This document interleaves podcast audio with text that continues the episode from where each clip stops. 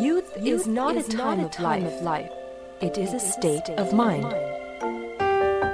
青春不是年华，而是心境。青春是生命的源泉，在不息的涌流。来聆听生活的箴言，走进双语美文的世界。来 talk。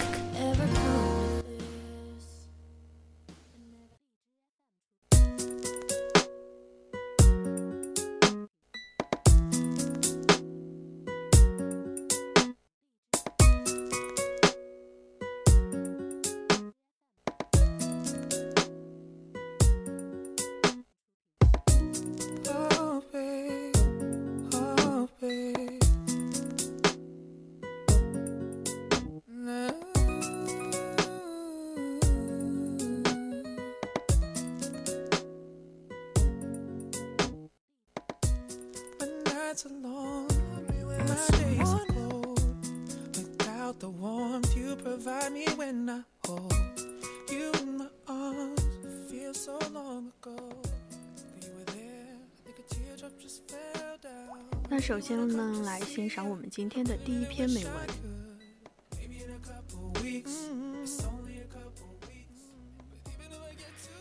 去经历，去体验，做最好、最真实的自己。Truly happy and successful people get that way by becoming the best, most genuine version of themselves they can be, not on the outside, on the inside. It's not about bread, a reputation, a personal. It's about reality, who you really are. 真正快乐成功的人呢，会成长成最好、最真实的自己，从内心而非外表上。 说的呢不是品牌、名誉或者外表的形象，而是真实的自我。Sounds simple, I know. It is a simple concept. The problem is, it's very hard to do. It took a lot of work and it can take a lifetime for figure, figure it out. Nothing worth doing in life is very easy. If you want to do great work, it's going to take a lot of hard work to do it. 道理其实很简单，讲出来也很容易，但问题是做起来就不那么简单了。这是需要付出很多努力，甚至是一辈子才能实现的，需要我们穷尽一生的精力。这样的事情必定是不容易的，因为成大事者必先苦其心志。and you are going to have to break out of your comfort zone and take some chance that will scare the crap out of you. You know, I can't think of a better way to spend your life. I mean, what's life for if not finding yourself and trying to become the best, most genuine version of you that you can be? 因此，你必须走出舒适区，去经历、去体验那些会让你害怕的机会。 况且，人这一辈子呢，若到头来都认不清自己，未能长成最好、最真实的自己，那还有什么意义呢？That's what Steve Jobs meant. What he said this at the Stanford University commencement speech. Your time is limited, so don't waste it living some someone else's life. Don't let the noise of others' opinions drown out your own inner voice。正如乔布斯在斯坦福大学毕业典礼上所言：“时间宝贵，所以不要虚掷光阴，过着他人的生活，不要让周遭的扩噪言论蒙蒙蔽了你内心的声音。” You have to trust that the dots will somehow connect your future. You have to trust in something your gut, destiny, life, camel, whatever. This approach has never let me down, and it has made all the difference in my life. 你要相信，生活中的偶然冥冥中也能指引未来。你要心怀信念，相信你的直觉、命运、生活亦或因缘。这个方法一直给我力量，促使我过得卓然不同。Let's for a moment be realistic about this.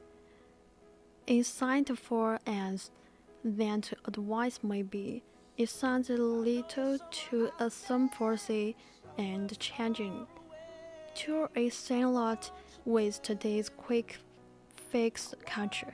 These days, if you can't tell people exactly what to do and how to do it, it forces one deaf ears.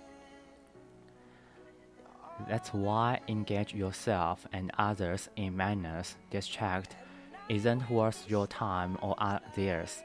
More important, it will absolutely keep you from focusing on accomplishing whatever great things you might manage to achieve in life, if you set your mind to it. 所以，浪费时间、盲目分心、应付自己或者是他人没有意义的事情呢？ 更严重的是，当你决心着手生活中的大计划时，会分心，有碍你，阻碍你的完成目标。There's business concept called opportunity cost. When you choose one course of action, you miss out on all the other opportunities you might have chosen to pursue but didn't. People rarely stop to consider that until it's too late. 有一个商业术语叫做机会成本。当你选定某一个行为的时候，你也必定会错过其他原本可以选择的机会。只是很少有人能意识到这一点，就算意识到，也为时已晚。The opportunity for adventure is right there in front of each and every one of us. Until you take it, you will never know what you might achieve, what marvels you might create, what you might discover. All you have to do is start the journey. 冒险之门为你每个人开敞开。打开这扇门之前，谁也不知道会获得哪些收获，会创造哪些奇迹，又将有什么新的发现。你要所做的仅仅是启程。